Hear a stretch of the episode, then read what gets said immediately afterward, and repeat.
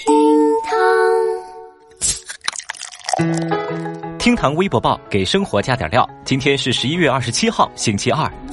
二十六号，中国科学家贺建奎发视频说，一对名为露露和娜娜的基因编辑婴儿于十一月在中国健康诞生。这对双胞胎的一个基因经过修改，使他们出生之后就能天然的抵抗艾滋病。消息一经传出，舆论哗然。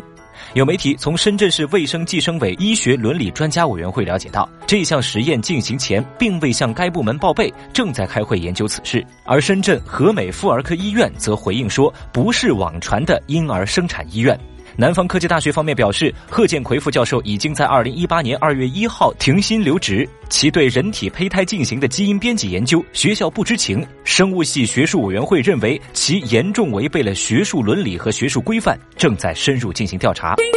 而深圳卫计委发布消息说，深圳市医学伦理专家委员会已经在二十六号启动对该事件涉及伦理问题的调查。另外，科学新媒体网站知识分子在微博上发布科学家联合声明称，有一百二十二位科学家对此表示强烈谴责，并且声称潘多拉魔盒已经打开。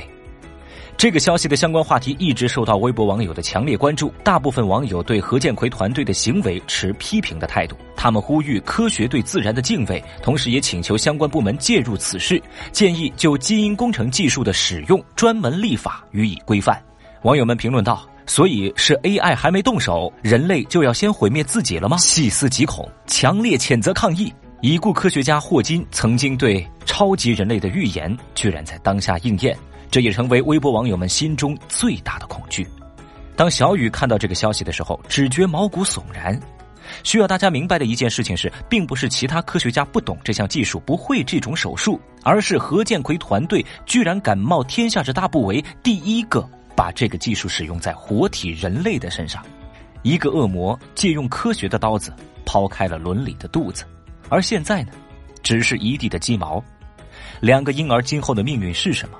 好处有什么？坏处又是什么？什么是道德？什么是底线？争论还在继续。微博一百零三万人关注。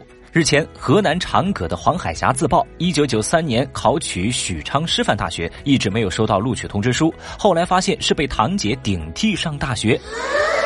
事件曝光在网络，就引起了极大的争议。但是在二十六号，事件疑似迎来巨大的反转。黄海霞的堂姐夫发声表示，黄海霞九二年就去卖猪肉去了，堂姐呢是用了黄海霞的学籍去参加高考。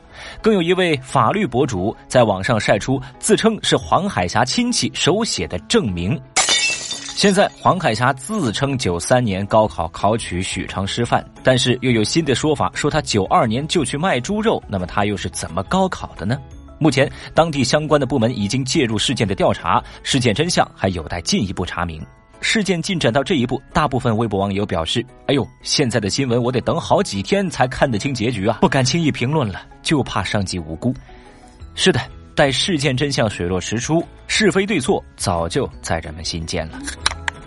微博九十九万人关注。二十六号，有网友发布博文吐槽自己在双十一买的东西还没有收到货，居然引起一大波微博网友的共鸣。来，我们看一下这些微博网友们都经历了什么啊？这位朋友说：“我的羽绒服可能是付了钱才开始从大鹅身上拔毛吧，到现在还没发货。我给男朋友买了项链，结果呢，我俩都分手了还没到货。我买的橙子还没发货，客服说是因为还没熟。Oh no！正在听节目的各位，你们双十一买的东西都到货了吗？你等过最长时间的快递又是多久呢？欢迎在评论区留言。最后，我们再来了解一下二十六号微博热搜榜的其他情况。中国人民银行决定，二零一八年十一月二十三号起，陆续发行人民币发行七十周年纪念币和纪念钞一套。这套七十周年纪念款人民币包含金质纪念币一枚、银质纪念币两枚、纪念钞一张，均为中华人民共和国法定货币。微博有二百三十二万人关注到此事。二十六号，有网友发布一段视频，脑洞清奇的使用老干妈里的辣椒油当口红使用，并且配文说：“有的人涂着涂着就饿了。”嗯，这段小视频引来微博六十二万网友的围观。日前，有微博大 V 发文表示，王思聪的弟弟将会参加某综艺节目，一时间热搜话题“王思聪的弟弟”被二百六十三万微博网友津津乐道。听堂微博报，下期节目接着聊。本节目由喜马拉雅 FM 独家播出。